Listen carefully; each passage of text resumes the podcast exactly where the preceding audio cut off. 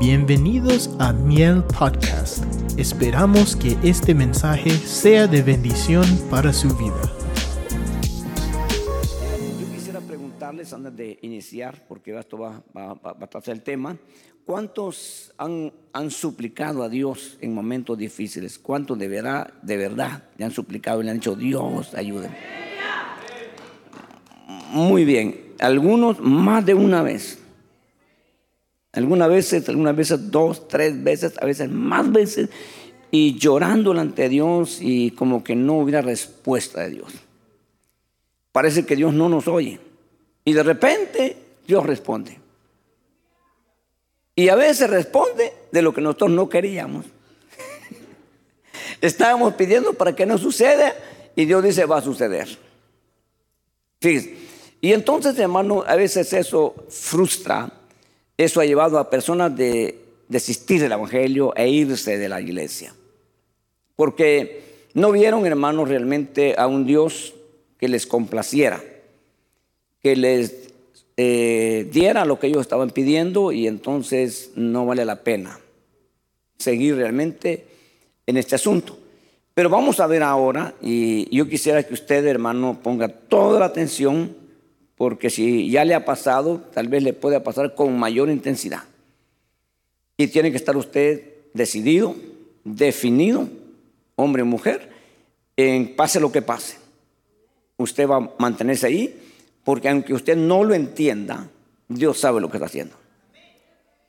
Ok, en el capítulo 12 del libro de segunda libro, segundo libro, segunda epístola del apóstol Pablo a los Corintios, dice en el verso 8,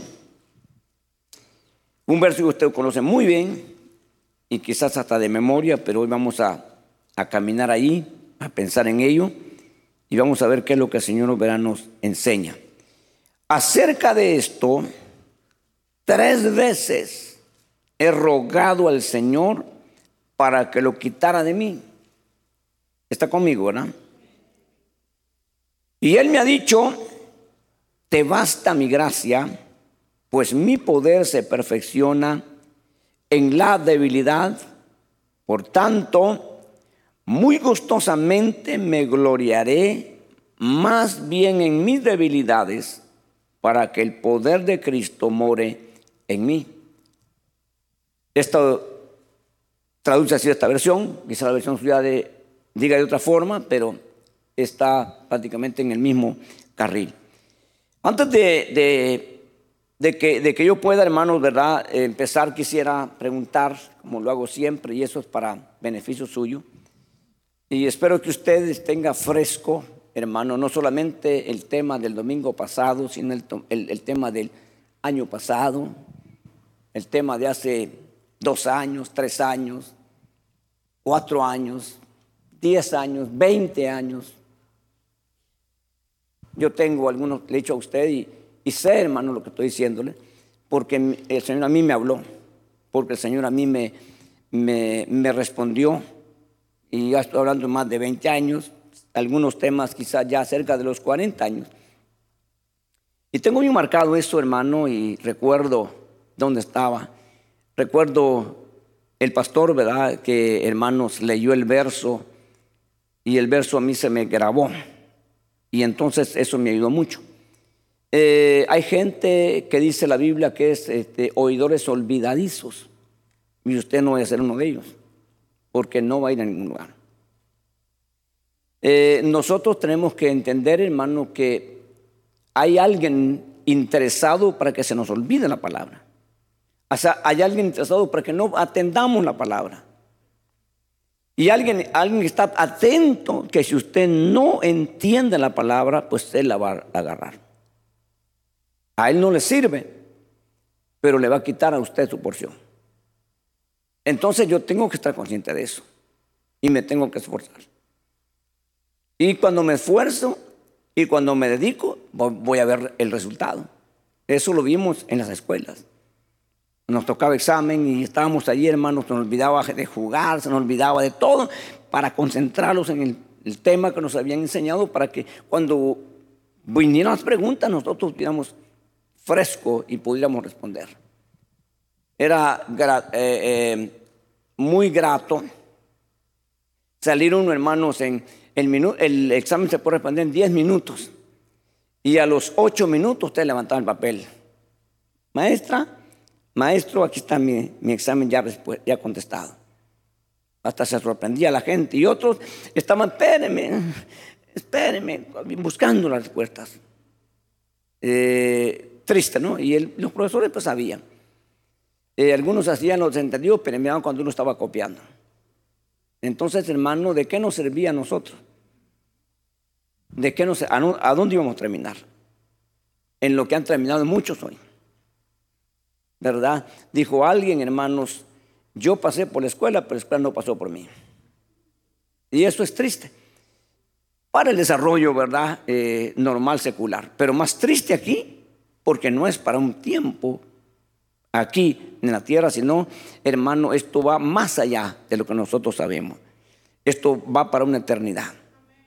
Pablo le escribe a Timoteo que la piedad tiene ganancia en, esta, este mundo, en esta tierra y en la vida eterna. Así es de que pongámosle mucho cuidado. Eh, allá había distracciones y no había, hermanos, ¿verdad? Este, muchas como las hay acá. Aquí hay una lucha, una batalla que hay que pelear. Y así uno va a poder entender y entonces se empiezan a producir los cambios en las personas. Y esos cambios le van a llevar muy lejos. Hace dos, hace dos domingos, no sé si usted recuerda el tema, hace dos domingos, y tal vez usted puede hacer un pequeño comentario de qué se trató, cuál es el tema. Hace dos domingos. No, no lo escucho, ¿cómo? Eh, hablamos, hermano, de la insensibilidad que tienen algunos. Eh, no sé si usted recuerda, abrimos las causas que producen la insensibilidad. ¿Recuerda, verdad? Entonces, uno tiene que, hermano, evitar esas causas para que no haya insensibilidad en nosotros. Eh, el domingo pasado, si usted estuvo aquí, ¿cuál fue el tema? El, luchar con el adormecimiento, con el sueño espiritual, que nos lleva, hermanos, a nosotros a, no darnos cuenta qué está pasando, dónde estamos y qué viene. No nos damos cuenta, estamos dormidos. Cuando uno está dormido es como que estuviera muerto. No se acuerda ni siente nada. Peor si tiene sueño profundo. Entonces, hermanos, nosotros tenemos que ver las causas, ¿verdad? ¿Cuál sería una causa por la cual un corazón se vuelve insensible? Lo dijimos. Acuérdese, porque usted tiene que aplicar eso a su vida. Porque usted no quiere, tener un corazón insensible, ¿no es cierto? Usted quiere tener un corazón sensible. Entonces, las causas que hablamos, tal vez no se acuerda así, era, hermano, primero, ¿cuál puede ser una causa? ¿Por qué fueron ellos insensibles? Ellos, a los cuales hablaban directamente. Eh, fueron insensibles porque cuando Dios les habló, ellos no quisieron escuchar. No es que no podían, no quisieron. Y por eso dijo Dios, cuando yo les hablé, ustedes no me escucharon y cuando ustedes me hablen, tampoco les voy a escuchar. Entonces, la insensibilidad viene por, des, hermano, desinterés, por distracción. Entonces tenemos que nosotros oír y atender. Y ya hemos hablado, ¿verdad? Eso es importante. Ahora, ¿por qué viene el sueño? Uniendo el tema pasado. El, el tema, el, el, sueño puede venir por el cansancio, pero más que el cansancio, porque el cansancio tiene una base. El cansancio viene por los afanes. Entonces, cuando hay afán, hay cansancio y hay sueño. Entonces, nosotros, hermanos, muchas veces estamos afanados y no nos damos cuenta. Y venimos al culto y nosotros estamos pensando en otra cosa.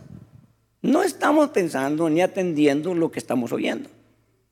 Después queremos, hermano, que eso, ¿verdad? Que Dios nos dijo, sea una realidad en nosotros, pero nosotros estamos, hermanos, afanados y acomodados. Entonces es bien difícil poder atender, poder despertar y poder mantenerse, hermano, despierto espiritualmente. Ahora vamos a ver, hermano, que aquel que tiene un corazón sensible, aquel que está despierto, olvídese del dormido, Olvídese del insensible. Usted no está ahí, espero que no esté ahí. Usted es una persona muy sensible, muy atenta. Usted ha dejado, hermano, todas las comodidades. Usted ha, rechazado todas las distracciones porque usted quiere oír. Porque usted quiere, hermano, mantenerse despierto y no dormido. Porque usted es hijo de luz y no de la noche. Entonces, a esa gente, a esa gente yo quisiera referirme hoy. Porque a los demás, ¿verdad, hermanos? Este, ya llega un momento en que el Señor, hermano, insiste en querernos mantener despiertos. Pero llega un momento en que el Señor te deja. Ah, que te duermas, no hay problema. Usted sabe que el Señor, hermano, ¿verdad? Vamos a hablar ahora también de las tres oraciones que hizo Jesús, tres veces. La misma oración tres veces. Y él, hermano, encontró a sus discípulos, dice, dormidos, les amonestó, dijo, no habéis, no habéis podido velar una hora. Y luego dice, lo volvió a dormido. Y después dijo, ¿saben qué? Ya no importa, duerman si quieren. No hay problema, sigan durmiendo si quieren dormirse. Y parece que ahí se despertaron. Así es el hombre, exactamente así es el hombre. Y desde chiquito le dice al niño, no toca la plancha y la toca. No te subas ahí y se sube. Como que le dijeran, hazlo. Así comienza el hombre y así es el hombre. Pero en, cuestiones de lo malo, no lo bueno. Y dice el Señor, hermano, que Israel siguió su camino y le dijo al Señor directamente a Israel, ustedes, dijo, dijo el Señor a Israel, son buenos para hacer lo malo y malos para hacer lo bueno. Y nosotros no podemos ahí. Ya tenemos suficiente referencia. Sería torpe de nosotros, tropeza nosotros, hermanos, no entiendo ahí. Entonces vamos a ver, hermano, la gente que está despierta, la gente que está sensible. Eh, pareciese que eso sería la manera de no enfrentar y no tener problemas. Y cuando los hay, nos confunde. Porque le decimos, levantamos y decimos, Dios, yo te sirvo, yo te amo, yo hago las cosas correctas y me, y me está viniendo algo absurdo, contrario. Entonces el cerebro empieza a contradecirse. Empieza el sistema de nosotros, hermanos, a rechazar eso y no solamente a eso, sino a oponernos a eso, a discutir eso y a pelear por eso. Así es el sistema de nosotros. Porque no entendemos porque no estamos recibiendo lo que esperábamos. Porque nosotros leemos, ¿verdad? Que lo que el hombre siembra, eso va a cosechar. Entonces yo me voy a portar bien, voy a recibir bienes. Porque yo estoy sembrando para bien. Pero cuando vienen cosas negativas o malas, yo digo, no, yo no estoy sembrando eso. ¿Y, ¿Y, por qué me viene a mí eso? ¿Y por qué eso piensa uno? Porque no conoce uno, hermanos, el propósito total de Dios. Y aún va a haber cosas, hermano, que Dios va a tener que sacarlas con dolor. Porque nosotros no queremos, hermanos, eh, a veces adelantarnos. Si nos dijeran a nosotros, mire Señor, tiene un tumorcito bien pequeñito, sería una cortadita y se lo sacamos. ¿O quiere usted esperarse? No, yo me espero. Y si somos cristianos, primero nombre de Jesús, a mí se me va a deshacer ese tumor. Y cuando ya va al año, dos años, el tumor tiene dos tamaños, dos tantos ya el tamaño que tenía, y ahora la cosa ya más complicada. Pero yo he creído en el Señor y soy cristiano, sí, sí, entiendo eso. Estoy hablando aspecto literal. Y a veces pasa en el aspecto espiritual. Y a veces nosotros discutimos, hermano, y a veces nosotros, digo nosotros porque somos parte de todo esto, eh, personas que han, miles y miles se han ido por esta causa. Entonces, hermano, el apóstol Pablo tuvo que entender, este verso literalmente fue dado al apóstol Pablo y no a nosotros, indirectamente a nosotros, como enseñanza a nosotros. No va a ser igual, va a ser diferente.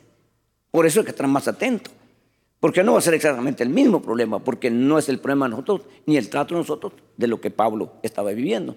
Pero va a haber algo parecido y tenemos que estar nosotros, hermanos, entendidos para entonces poder entonces encontrar y entonces alinearnos en el plan de Dios, aunque mi mente diga otra cosa. Es bien difícil caminar, hermano, en la, en la línea que te piden cuando no estás de acuerdo. Y ahí, hermano, si el poder que te está dando la orden es mayor y no puedes, vas a tener que obedecer, pero sin ganas, enojado. Como le dije la otra vez, ¿verdad? Que el niñito caprichoso le dijo, papá, ponte de pie. Le dijo, no quiero, le dijo, te pones de pie o ya sabes. Dijo, paro. Y dijo él, por fuera estoy parado, pero por dentro estoy sentado. Da risa, ¿verdad? Pero eso pasa con nosotros. A veces pasa eso con nosotros. Hermano, y entonces nosotros hemos logrado algo? No. Ahora, nosotros, mire, la criatura va a hacer lo que diga el Creador, le guste o no le guste, para bien o para mal, lo va a hacer. Porque Él es Dios. Lo que Dios dice se hace, le guste o no le guste a la gente. Es mejor que nosotros entendamos para que entonces nosotros, hermanos, no nos perdamos. El apóstol Pablo, hermanos, en esta epístola, partiendo del capítulo 1, el apóstol Pablo es, hermanos, este, eh, examinado por la iglesia de Corintios y como ellos están mal, lo miran mal. Porque dice la Biblia, hermano, que para el malo todo es malo y para el bueno las cosas son buenas. Entonces, como están mal, ellos miran todo mal. Lo que Pablo dice, lo que Pablo se, enseña, están opuestos. En el capítulo 9 del, verso del, primer libro, el apóstol Pablo es, hermano, cuestionado y es, hermano, eh, menospreciado y ellos eh, dicen, hermanos, realmente Pablo ni apóstoles. Y el apóstol Pablo dice, hermanos, ¿verdad? En el capítulo 9, está bien que digan ellos, para ellos no, no importa si soy o no soy apóstol, pero para ustedes sí soy apóstol. Y empieza a decir, no he visto al Señor Jesucristo. No he pasado este requisito, no he pasado el otro. No soy vosotros la obra, mi obra en el Señor, la prueba de que yo sí soy apóstol. Mira hasta dónde llega, pues, ¿verdad? Hermanos, un pueblo desagradecido y confundido y perdido. Y yo espero que no estemos nadie ahí. Es fácil cuando ya la gente está afuera decir cualquier tontera, aunque eso le va a costar carísimo. Pero es fácil decirlo. Entonces en el capítulo 12 Pablo dice, hermanos, empiezan ellos ¿verdad? A, a hacer evaluaciones y hacer comparaciones de alguna manera, a Pablo lo, lo calificaron como un, apóstol dudoso. Eh, viendo como, como Pedro, como Juan, como Jacob, hermano, habían estado con Jesús tres años y medio, habían estado en el momento último de su muerte, habían estado presentes en el momento de la resurrección, y Pablo no. Entonces, de alguna manera, pues, si lo vemos desde el punto de vista, Pablo tiene desventaja. Entonces, hermano, Pablo empieza a hablar y empieza diciendo, hermanos, no esto es correcto, lo que el verso, no es correcto. Ni debería hacerlo. No me, no me conviene ni me, ni, me, ni me beneficia esto. Pero voy a hacerlo. Y empieza a hablar Pablo, hermanos, de una forma que algunos han pensado que está describiendo la experiencia de Juan. Así lo, dicen algunos teólogos. La experiencia de Juan, hermano, de, que tuvo Juan en, la isla, de Pasmos y cuando fue llevado al cielo, eh, y él dice, en el instante en espíritu estuve yo arriba. Entonces Pablo dice, conozco a un hombre, fuera del cuerpo o en el cuerpo, no lo sé más, yo lo sabe. Fue llevado al tercer cielo y ahí le mostraron cosas que le prohíben a los hombres contarlas. Lo que vio y lo que oyó.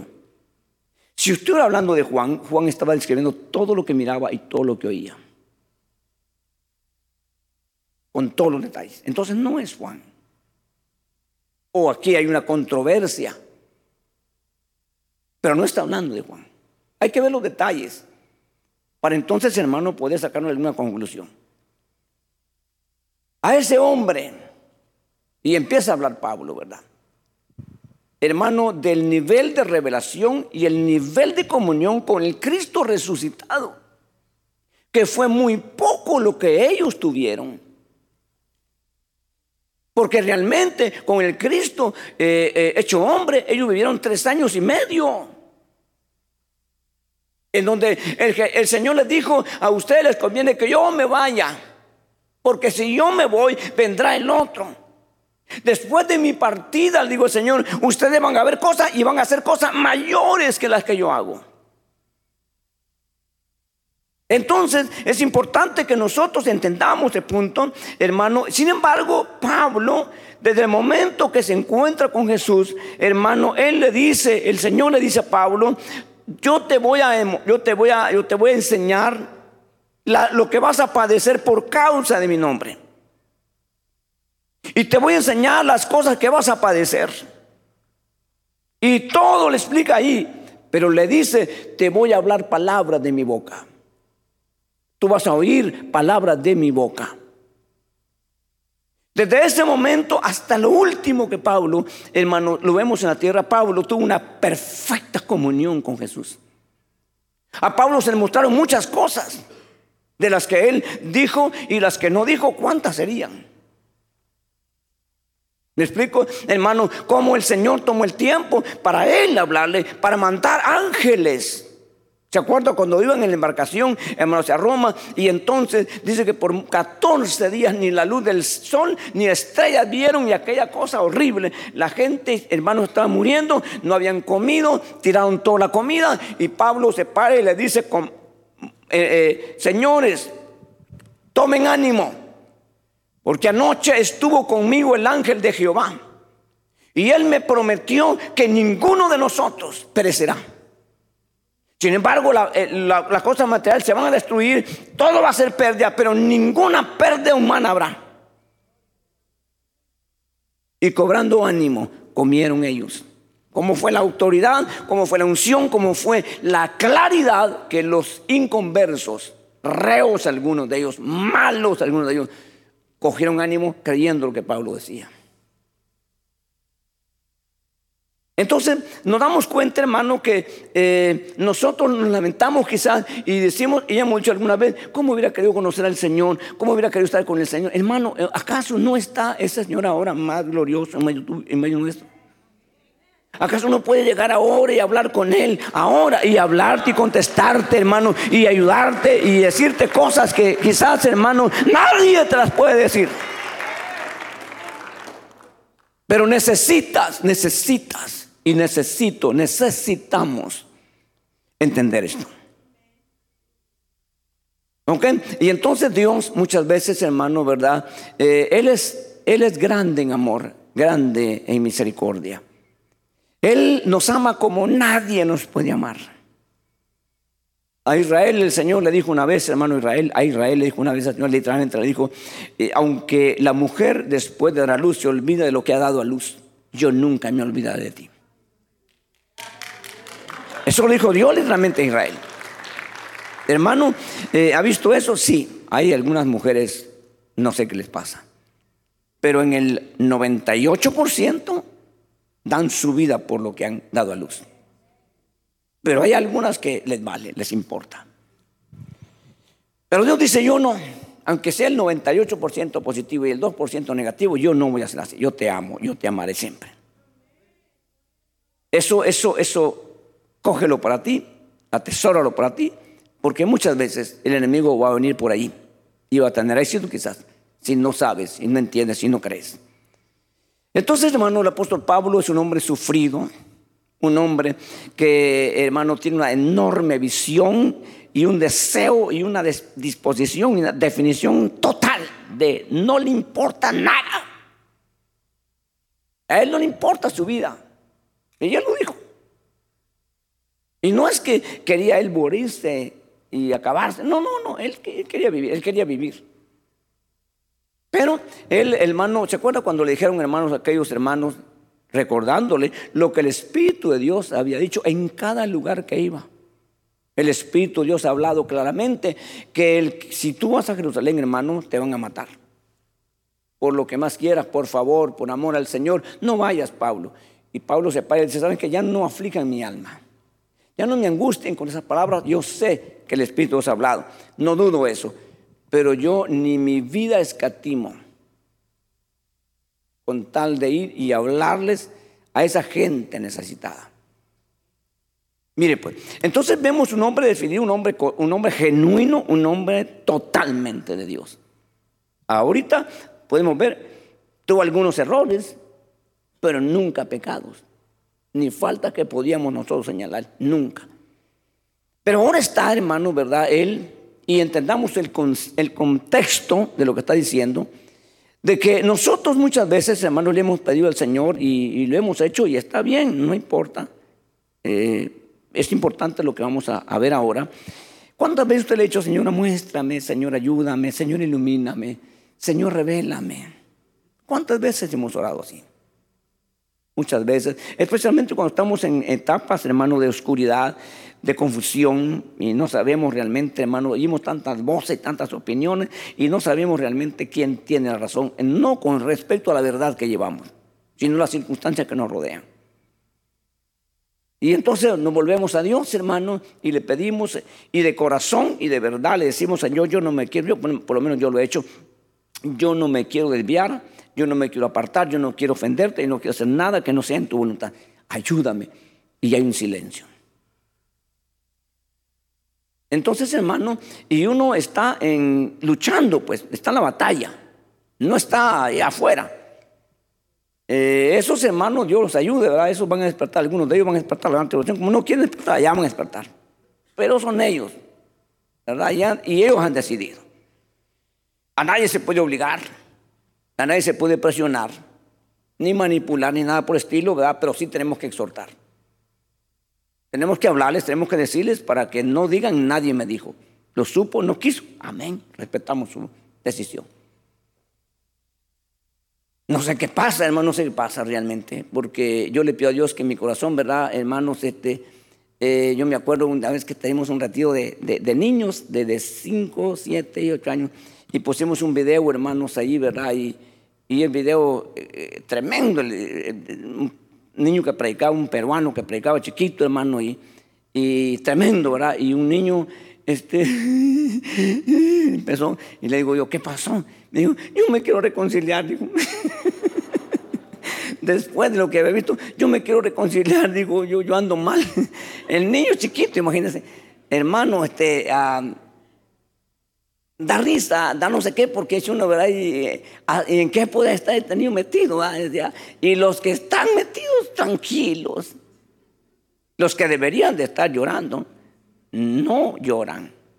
Los que debían de reconciliarse no quieren. Digo esto porque, hermano, de verdad eh, es un asunto, ¿verdad? Que, y así pasa, el, el, que está bañando es, Señor, perdóname, Señor, ¿verdad? En un tema así bien exhortativo, hermano, perdóname en que te he fallado. Y el, el impío riéndose, ah, no es conmigo. Hasta dice, ¿por qué no vino aquel que conozco que está peor que yo? Así, así como lo oye. Así, así, así tan frío, hermanos. Cuando definitivamente deberíamos de estar todos, todos. Hermano, todos preguntándonos y, examinando de Dios, hermanos, si estamos, ¿verdad?, donde Dios quiere y siempre vamos a ver que todavía no hemos llegado al lugar, al nivel que Dios espera de nosotros. Pero por lo menos estamos caminando, pero estar parado o yendo por otro lado. Entonces, resulta que el apóstol Pablo le dice a Dios, por favor, porque es que súplica, por favor, ¿sabe que hay súplica? Hay ruegos, acciones de gracias, oraciones, pero este, este asunto es una súplica en una situación difícil porque lo que Pablo dice es que un em, emisario enviado por Satanás, enviado a Satanás con permiso de Dios, ha venido a ofetearle. Hermano, hacer la vida imposible. Pero si fuera así, entonces es un descuido de Dios. Pero cuando entendemos el contexto, entonces entendemos, hermano, que había una razón por qué estaba ese emisario. Para que Pablo no se fuera como se han ido muchos.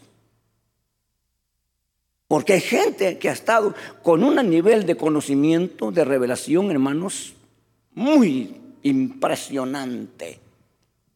Predicadores, hermano, que, que lo dejan a uno, hermanos, definitivamente frío de lo que están, hermanos, exponiendo y lo que ellos han logrado entender y, no, solo no solo entenderlo, sino lograr transmitir lo que uno lo entiende. Porque tienen esa facilidad, hermano, y esa claridad de parte de Dios. Pero es triste ver a esa gente, hermanos, que enseñan bien, que exhortan perfectamente bien, pero que no han podido, hermano, vencer cosas y que después el escándalo hace más daño que bien de lo que hicieron. Y uno se pregunta, ¿qué pasó? Pues eso es motivo para aquellos que están más o menos, hermano, darse la vuelta y decir, hermanos, y él que enseñaba, y él que conocía más que yo, hacía esto, entonces no es cierto, no vale la pena esto.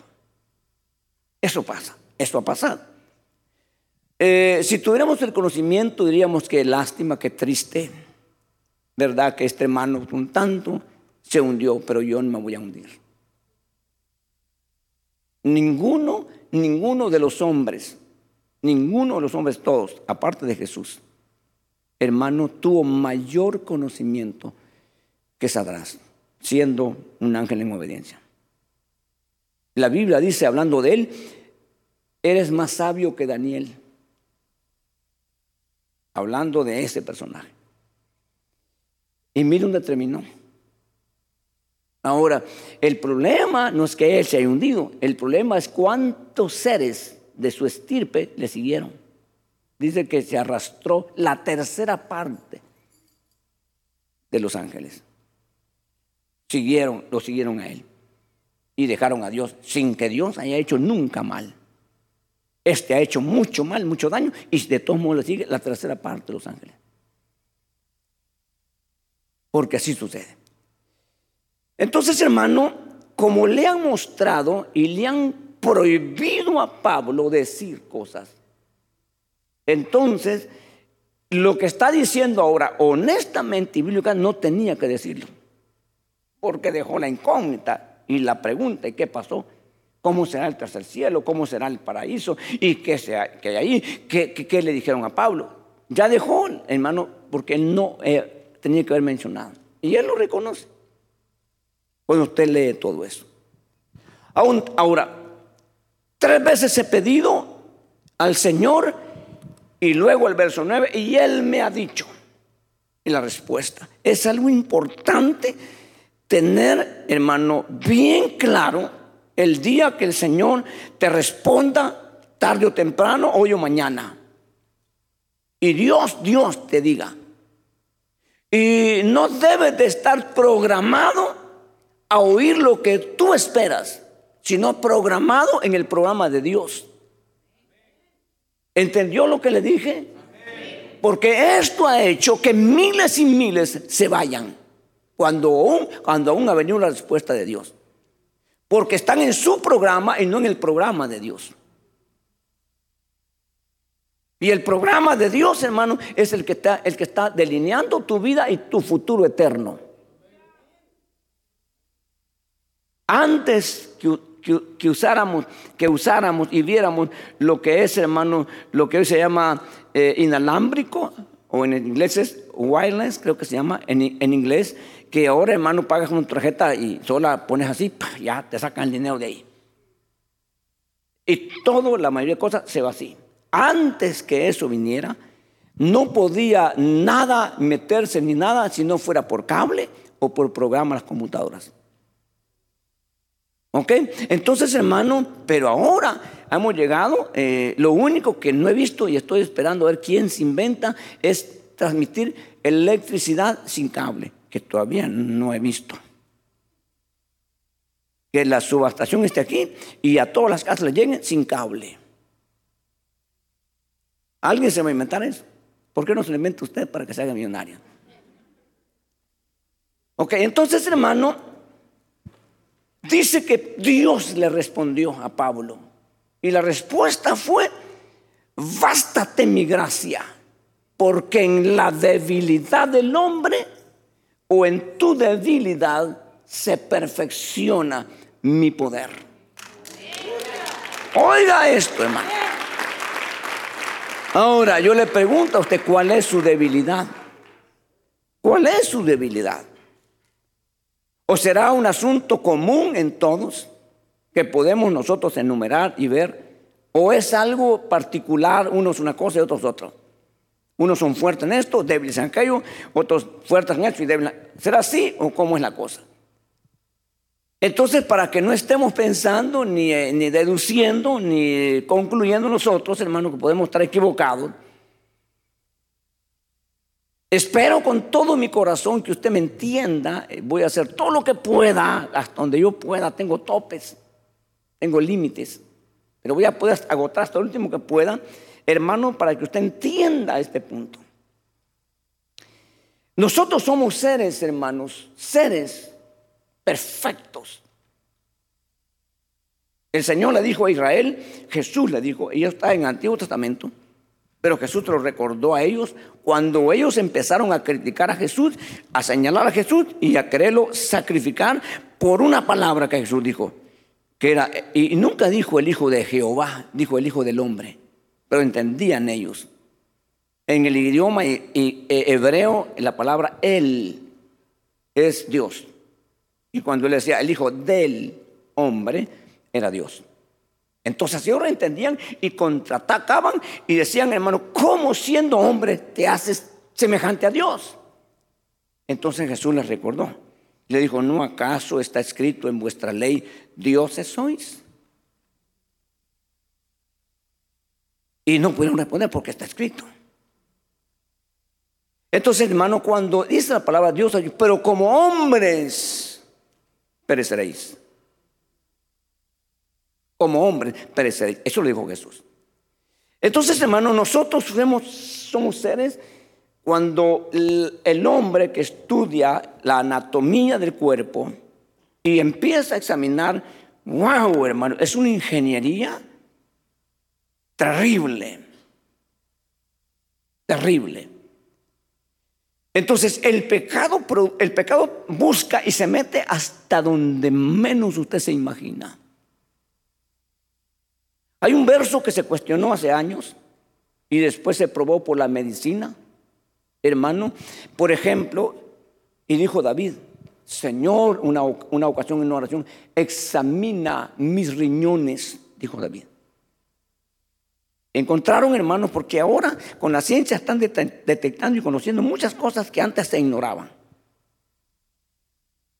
¿Cómo es, hermano, que, que está el, el, sistema tan conectado con fibras tan pequeñas? Que cuando se daña una, una cosita de esas, un tendón, hermano, un nervio, se daña todo el extremidad. Es tan diminuta, tan pequeña, pero tan importante y hermanos, todo está conectado al cerebro. Y del cerebro surgen las órdenes para que todo se mueva o no se mueve nada. Ahora, esto es en lo, tangible, en lo que se mira, en lo que se puede estudiar. Pero ¿qué en lo que no se puede estudiar? Como es, por ejemplo, la mente, hermano. Eh, ¿A dónde son los límites de los pensamientos, de las sensaciones, de los sentires, de las emociones. Hermano, ¿qué, pasa? ¿Qué pasará cuando de repente la gente, hermano, como que, me quiero desmayar? Me, quiero desmayar, eh, eh, pero, no, eh, está bien todo el sistema. ¿Qué, ¿Qué estará pasando? ¿Qué estará pasando? Hermano, el corazón está palpitando bien. Le tomó la presión, está, está bien no tiene azúcar en la, sangre. ¿Qué está, pasando? ¿Qué está pasando? Entonces, hermano, nosotros conocemos el cuerpo a grosso modo, tronco, eh, cabeza, tronco y extremidades. Y luego internamente tenemos órganos, el corazón, el hígado, los riñones, el vaso, todos esos órganos internos que son importantes. Pero aparte de eso hay cosas tan pequeñas como por ejemplo, hermano, tenemos nosotros aquí una parte que se llama tiroides que es una glándula. Que esa glándula puede producir cosas, hermano, de muerte.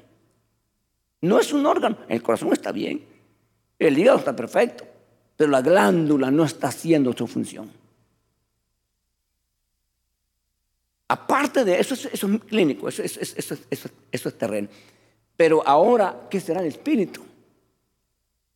¿Qué será el alma? Porque cuando el cuerpo se muere, quedan los tendones, quedan todas las cosas ahí. Hermano, ahora en día le pueden sacar el corazón a una persona y se lo ponen a otra. Y aquel se murió, pero el corazón puede seguir viviendo en otra persona. Entonces, ¿qué será de la persona que se fue al otro lado sin corazón? Ya no necesita. Entonces, ¿será una persona inerte allá del otro lado? Que no siente ni, tiene emociones de, de ningún tipo, porque el corazón se quedó aquí, porque la mente se quedó aquí, porque el cerebro se quedó aquí. Vamos a la Biblia y vamos a entender, hermanos, que no necesita ya ese, nivel de cuerpo, ya no necesita corazón, ni riñones, pero respira, pero vive. Y eso lo dijo Jesús. Habían dos hombres, un rico y un pobre. Mire pues, el rico se murió y de seguro lo sepultaron, hermanos, con tremendo, ¿verdad? espectáculo. Pero vino el otro y se murió que no tenía nada y ángeles vinieron y lo llevaron al seno de Abraham. Jesús dice eso. Estando allá ellos, le dice el rico, estando un abismo entre ellos, y el rico en gran angustia, desesperación, le dice, Padre Abraham, tiene conocimiento, ya no tiene razón, no tiene mente. Padre Abraham, eh, por favor, que venga Lázaro, tiene conocimiento. Y moje el dedo y me lo pase por mis labios porque estoy en una tremenda, seco los labios. ¿Y cuáles labios que eh, están en el cementerio? Oiga eso. Y Jesús dijo eso. No hay cuerpo, no hay ninguna, ningún tejido, no hay nada. Está en el sepulcro. Pero está todo el conocimiento. Y, y Abraham le dice, hijo, Tú tuviste bienes en la tierra, los disfrutaste. Él no tuvo, pero Él está ahora en descanso, en paz, en bendición. Ahora tú estás allá. No podemos, además de eso, un abismo con, o sea, no para arriba, sino abajo, no se para y no podemos ni tú venir ni nosotros ir a ti. Entonces, dice el rico, manda a alguien, padre, que vaya a los... Ah, yo tengo hermanos, tengo cuatro hermanos o tres hermanos, no sé cuánto dice el. Tengo que están en la tierra y que vayan a decirles que esto es real. Para que ellos no vengan. Yo ya me estoy aquí, yo ya estuve, pero que ellos no vengan. Y Abraham le dice, mira hijo, ni aunque se levante un muerto, convencerá a la gente. Allá tienen la ley y los profetas. Eso es lo que tienen ahorita. Si hubiera sido en ese tiempo, le hubiera dicho, allá está Jesús y su palabra y sus predicadores, pero no, no estaba todavía. La ley y los profetas, si no atienden a la ley, a los profetas, a nada van a atender. Mira Dios. Ok, entonces hermano, nos damos cuenta lo complejo si queremos entrar en este terreno, si queremos entrar en discusión, si queremos entrar en pleito, vamos a perder. Porque el que nos diseñó nos hizo perfectos. Ahora, aparte de lo que yo he dicho, eh, eh, tenemos facultades nosotros. La facultad que estoy usando yo ahorita de hablar es, me la dio Dios, como la ha dado Dios a todos. Ahora, usted es responsable de lo que dice. Y por eso lo van a juzgar. La Biblia dice en el Nuevo Testamento, por tus palabras serás justificado o condenado.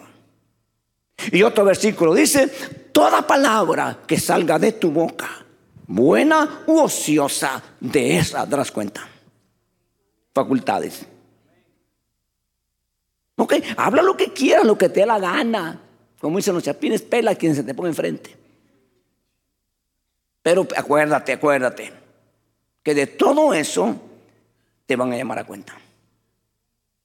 Okay. Entonces, hermano, las facultades que tenemos. Ahora, vamos a entrar apenas ahorita con el tema. Por favor, hermanos, eh, ayúdenme allá atrás. Yo quiero que me pongan el verso 10.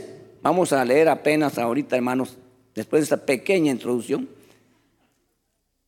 Verso 10 dice, por eso me complazco en las debilidades. Mire pues, me complazco. ¿Quién se va a complacer en eso? ¿Quién va a decir, hermano, ay, me gozo, me deleito? ¿Quién? A menos que haya entendido. ¿Cuáles son las debilidades, hermano de Pablo?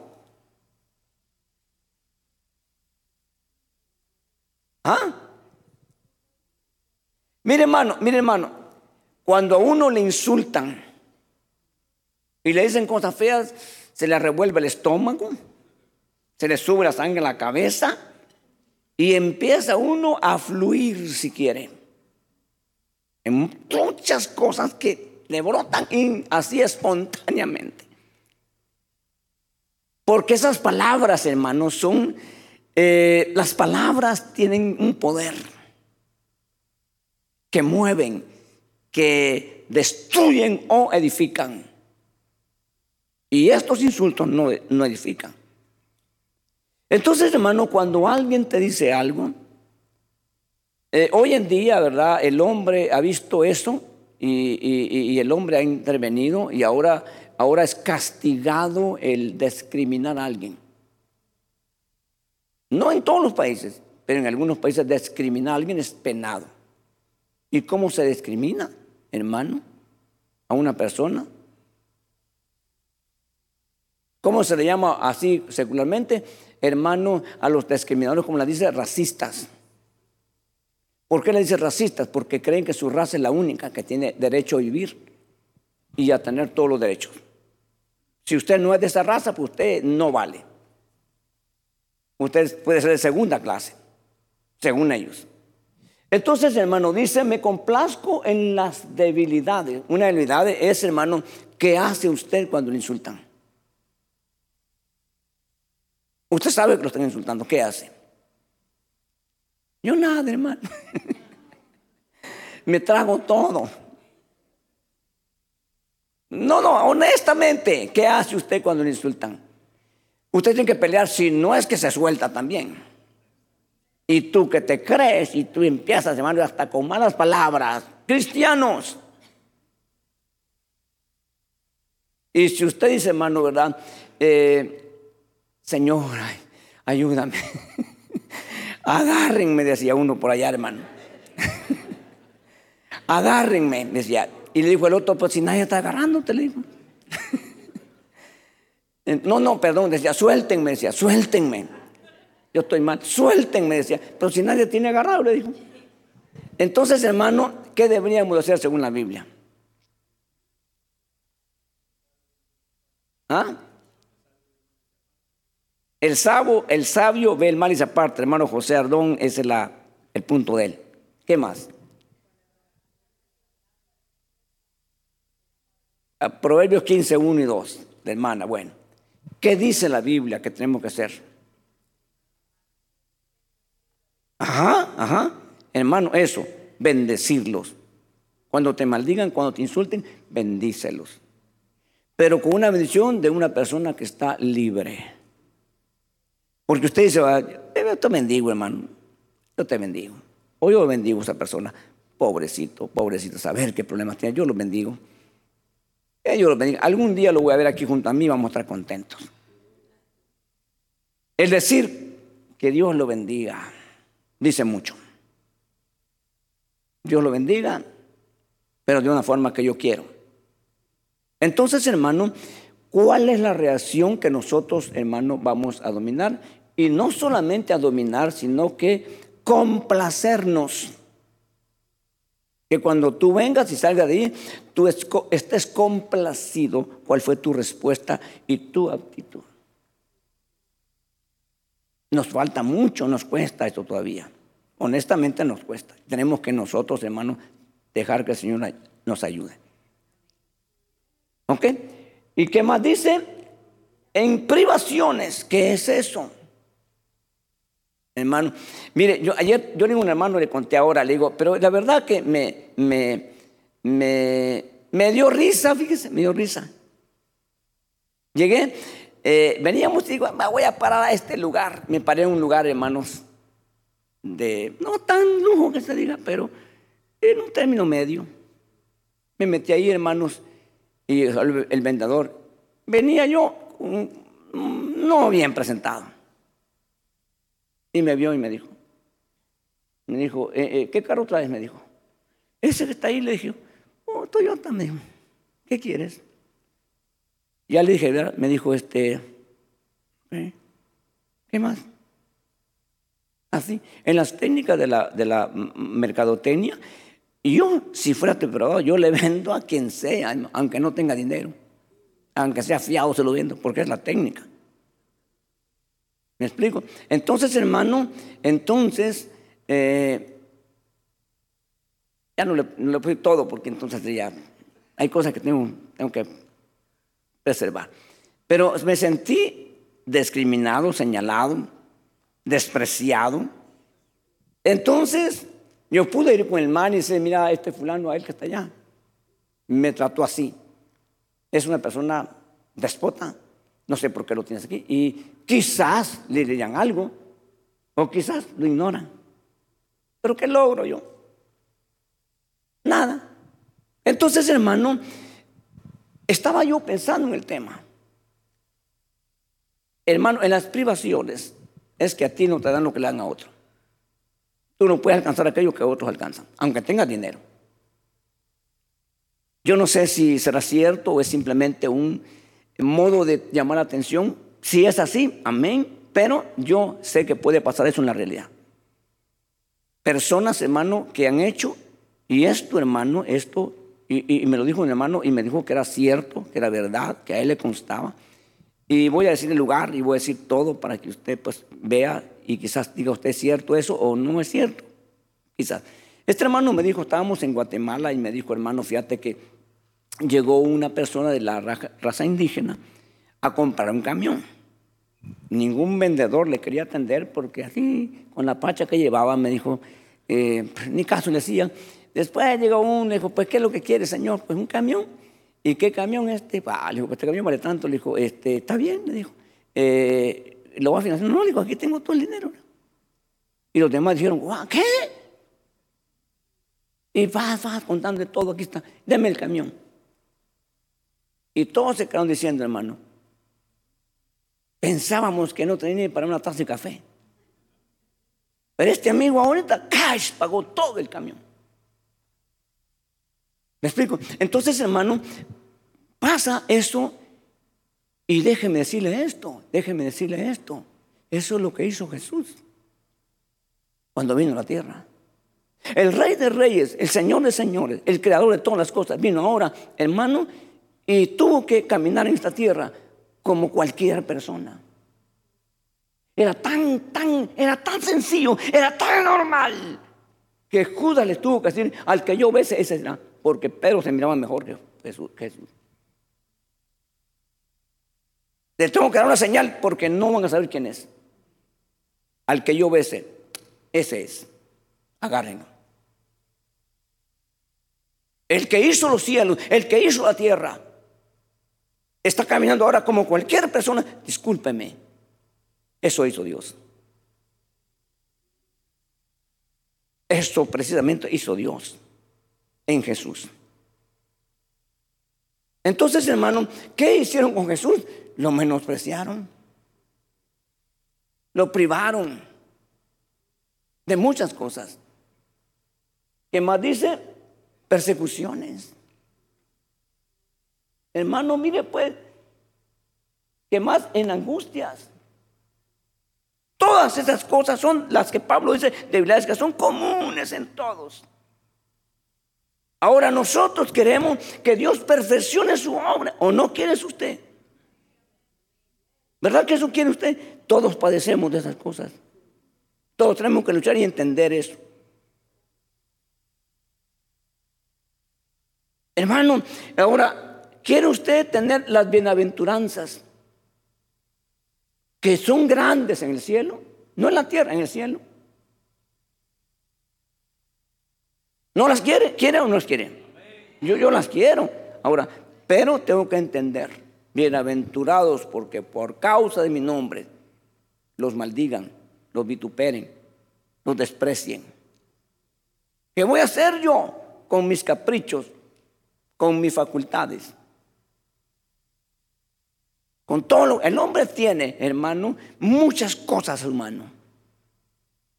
Alguien lo ofende feo y se enoja tanto y va a buscar una pistola y mata, tiene la capacidad de matar a otro. La Biblia prohíbe eso, pero lo puede hacer. Aunque después se arrepienta, pero lo hace. ¿Ok? Entonces, pero los cristianos queremos que Dios perfeccione su poder, pero no puede hacerlo mientras nosotros no dejemos eso a un lado. No importa que tan sabio seas, no importa cuánto conozcan, no importa cuánto dinero tengan, no importa, no importa nada. Pero Dios le responde, mas el Señor me ha dicho, bástate mi gracia, no necesitas otra cosa, no necesitas dinero, no necesitas fama, no necesitas poder, no necesitas ninguna otra cosa, te basta mi gracia. Porque en la debilidad del hombre se perfecciona mi poder. No se puede perfeccionar el poder de, Dios en el poder del hombre. No se puede. Ese es el caso que tenemos, ese es el reto que tenemos. Y nosotros tenemos que nosotros mismos, pudiéndole gritar, le vas a decir Dios te bendiga. Pudiéndole echar el carro encima, le vas a dar de comer. Ay, hermano, por favor, esto que estoy diciendo ahorita no es así sencillo. No es fácil, pero es la forma como Dios va a perfeccionar su poder. Hermano, en nosotros. ¿Cree usted que Dios perfeccionó el poder de él en Pablo? ¿Cree que Dios terminó la obra en Pablo? ¿Cree usted que Pablo se fue a esta tierra, hermano, habiendo logrado todo lo que Dios le había, hermano, ofrecido? Sí, sí, es el único hombre en la Biblia que dice, yo he terminado ya, estando sobre, con sus pies sobre la tierra, he terminado la carrera, he hecho lo que Dios me dijo, solo estoy esperando que, Dios, que Dios me lleve. El único hombre que dijo eso. Hombre. Entonces, hermano, no podemos nosotros pretender, ni podemos engañarnos. Tenemos que llegar a la realidad.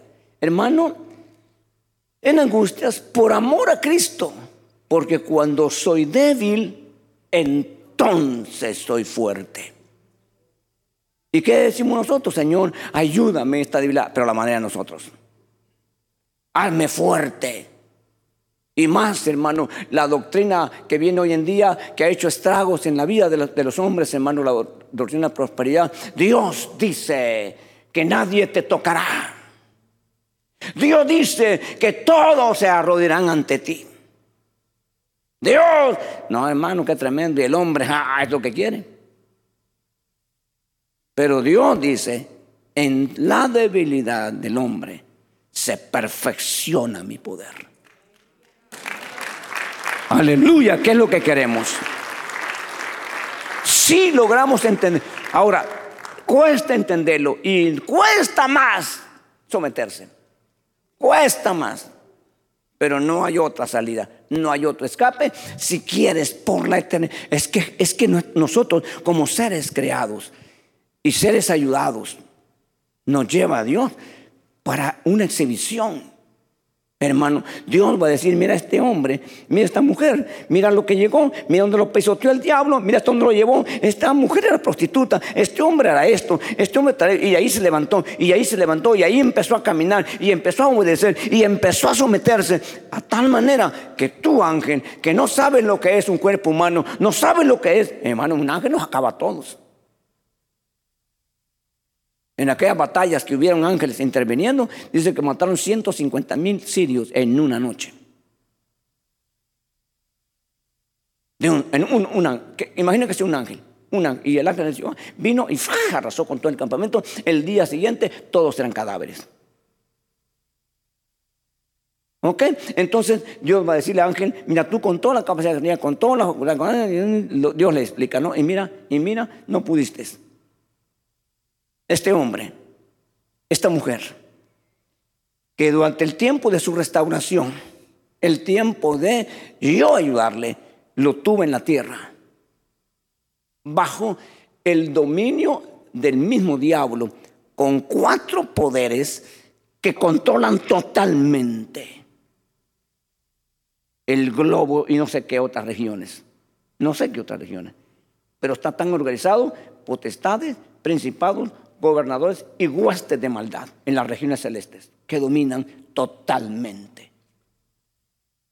Y el Señor está orando y dice al Padre, Padre te pido que no lo, no saques del mundo, solo que lo guarde del maligno. Tenemos esa palabra y esa garantía de que el diablo no va a hacer lo que él quiera cuando él quiera. Porque Dios está de nuestro lado y Dios tiene control y dominio de ellos. Pero el trabajo se tiene que realizar en la tierra para favor nuestro si entendemos nosotros. Pero por favor entiéndame, por favor ayúdeme, por favor sea consciente. Hay mucho cristiano que no entiende esto, que es un tremendo orgulloso, un autosuficiente y no lo tocan y no se metan con él. ¿Usted cree que el poder de Dios se va a presionar en esa persona? Y hay muchísimos así. Desde gente que está comenzando hasta predicadores que creen que son Dios, que son intocables, por eso es que a veces padecen tanto y es un espectáculo horrible y vergonzoso. Muchos mucho ministros se ha, se, ha, se ha equivocado y tiene que recapacitar. Se ha hecho dueño de la grey de Dios. Ninguna persona nos pertenece, ni una persona nos pertenece. Esta obra es de Dios y usted es de Dios no es de ningún hombre. Y las cosas materiales que se han logrado es de Dios y por Dios, no por nosotros. No nos da lugar de jactarnos y de orgullecernos y de dominar. Siempre debemos tener el pensamiento nosotros los predicadores, que somos ministros la palabra ministro significa servidor público.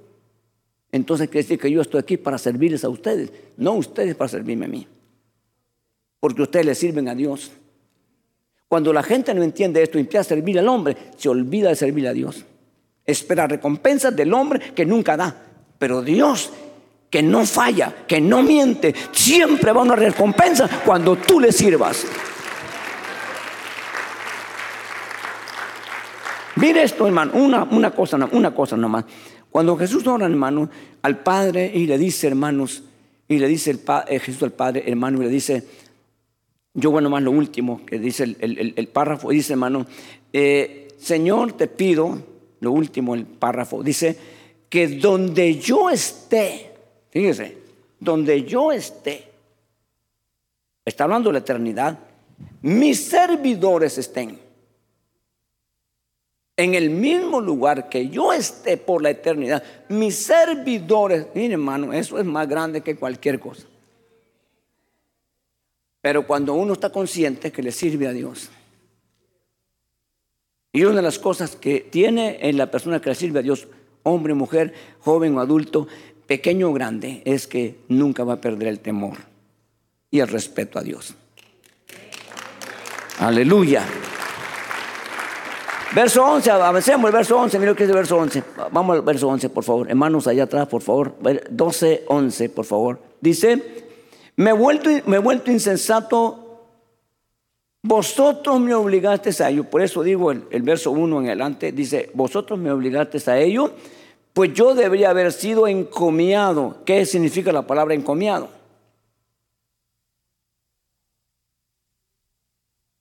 Mire pues, hermano, he reconocido eh, muchas cosas por ustedes. Ustedes deben, deben estar contentos con Dios porque me envió a mí para ustedes. Dice hermanos, por vosotros, porque en ningún sentido fui inferior a los demás eminentes apóstoles, aunque nada soy. Ah, hermano, estos hombres son los que nosotros necesitamos. Pues. Aquí no hay competencia. Aquí no hay, hermano, superioridad. Aquí no hay nada de eso. Y tuvo que hablar eso porque ellos ellos fueron los que compararon. Ellos son los que estaban, hermano, haciendo esas evaluaciones. Pablo no. Cuando en otra ocasión Pablo habla y dice, hermano, de la obra, del trabajo, Dice Pablo, hermano, hablando, y no está compitiendo, ni señalando, ni denigrando, nada por estilo. Está diciendo Pablo, hermano, el, el avance de Dios a través de su vida. Y dice, hermano Pablo, en esta ocasión, dice, hermano, porque la gracia que Dios me dio y que está en mí, hermano, se ha manifestado, por la se ha manifestado, hermano, entre todos los apóstoles incluyendo a Pedro, Juan y Jacob, que estuvieron con Jesús. Yo he trabajado más que ellos, dice Pablo. O no lo dice así. Pero no yo, dice después, sino la gracia de Dios que está en mí, que también estaba en ellos. Eso no es echarse flores y atribuirse, hermanos, cosas que no nos, no nos corresponden. Nosotros necesitamos esa gente que aunque tiene su carácter definido y su, y su personalidad definida, en complejos tanto inferiores como superiores, bien marcado. ¿Ok?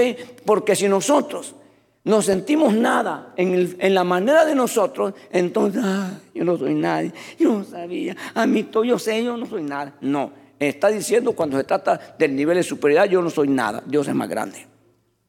Cuando me quieren enterrar a mí y ponerme bajo los pies, yo no soy cualquiera. Yo sé quién soy y Dios me ha, delegado a mí y entiendo cuál es mi punto de vista. Entonces, el hombre está lleno de complejos para arriba o para abajo. Hay unos que sienten grandes, mayores que todos, mejores que todos, y otros que no son nada y que sienten, quieren morirse porque sienten nada. Esos son los complejos que están dentro del corazón de la persona. Pero cuando Dios nos ha librado de eso, no nos sentimos más grandes que todos, ni, ni hormigas ante los elefantes. Tanto creo los elefantes como también creo las hormigas. Los elefantes son animales, dicen, con los más inteligentes, hermano, y lo que usted quiera. Pero las hormigas también son inteligentes. Hermana, las hormiguitas están jalando comida todo el verano y el invierno con los pies cruzados comiendo. Tranquilas. Los elefantes ellos pueden meterse por cualquier cosa porque son enormes animales y las hormigas hacen sus casas en la tierra, pero hacen así. Cuando el agua llega, no entra porque ellos ya están arriba. Inteligentes y casi no tienen cerebro. ¿Me explico? Entonces nosotros debemos de aprender y debemos de entender. Yo podría seguir, pero yo creo que aquí, hermano, ¿verdad? Este, le paramos. Pero quiero que usted atesore, eh, que usted busque, hermano, y si quiere, no, no, no le obligo, quiere, si usted quiere, si usted considera que esto, hermano, es útil para usted, atesórelo, grábelo. Eh, quizás mañana usted lo va a necesitar, de seguro lo va a necesitar. Eh, no se imagina los momentos de angustia. Eh, durante la semana usted ni me mira quizás, ni ve a usted, ni usted a mí, hermano, pero estoy pensando día y noche. Y ahí estoy pensando, hermano, y ahí estoy pensando, hasta soñando, hasta pensando cuál, qué y dónde, Señor, yo puedo hacer, yo puedo hacer cualquier cosa. A estas alturas, después de casi, casi, casi 40 años de predicar, yo podía hacer cualquier mensaje y usted ni, ni cuenta se da. Pero no quiero hacer esto, quiero ser honesto. Quiero llorar delante de Dios, decirle, Señor, dame una palabra, una palabra, y, tú la vas a amplificar y eso va a ser muy bueno, útil para el que quiera. Y el que no quiera, pues el que la deje. Yo no me voy a enojar ni, lo voy a desechar porque no quiere. Es su derecho. Es para su bien o para su mal, pero tiene, tiene el derecho, ¿no? Si tenemos derecho, pues usémoslos. Entonces, hermano, no puedo obligar porque entonces yo estaría imponiendo. Y me han mandado a exponer, no a imponer. El que quiera bueno y el que no, no. Jesús que hizo los cielos y la tierra tiene el poder, la autoridad para someternos a todos. Y aquí nos, aquí nos pondría de cara en el piso a todos, a todo el mundo. Porque Él tiene poder para hacerlo. No lo hace. Pero te invita y te dice, te ofrezco vida eterna, te ofrezco salvación. ¿Quieres? No quiero. Ok, está bien. Respeto tu torpe decisión, la respeto. Le dice Dios al mundo, hermano, inconverso. Esta tarde es buena tarde como para poder, hermanos, abrir nuestro corazón al Señor. ¿Quiere usted que oremos esta tarde? ¿Quiere cerrar sus ojos? ¿Quiere venir aquí al frente? Como usted quiera. Pero esa tarde el Señor, hermano, va a oír su oración y va a ver su apertura, su, su posición que usted toma. Todos sabemos que Dios ha comenzado una obra en nosotros. Todos sabemos que Pablo dijo, de algo estoy convencido que el que comenzó en vosotros la buena obra la perfeccionará. Eso lo sabemos. Lo que no sabemos es a dónde va la obra de Dios en mi vida. ¿Quién soy yo a estas alturas? ¿Cómo reacciono en las cosas negativas, en las cosas que a mí no me gustan, en las cosas que yo no esperaba, en las cosas que no caben en mi, en mi cabeza, en los momentos de ira, de enojo, cómo reacciono. ¿Pierdo los estribos todavía o me mantengo sobrio? Gracias por entonar a Miel Podcast. Para escuchar más mensajes como este, visítanos en YouTube, Iglesia de Cristo Miel AV.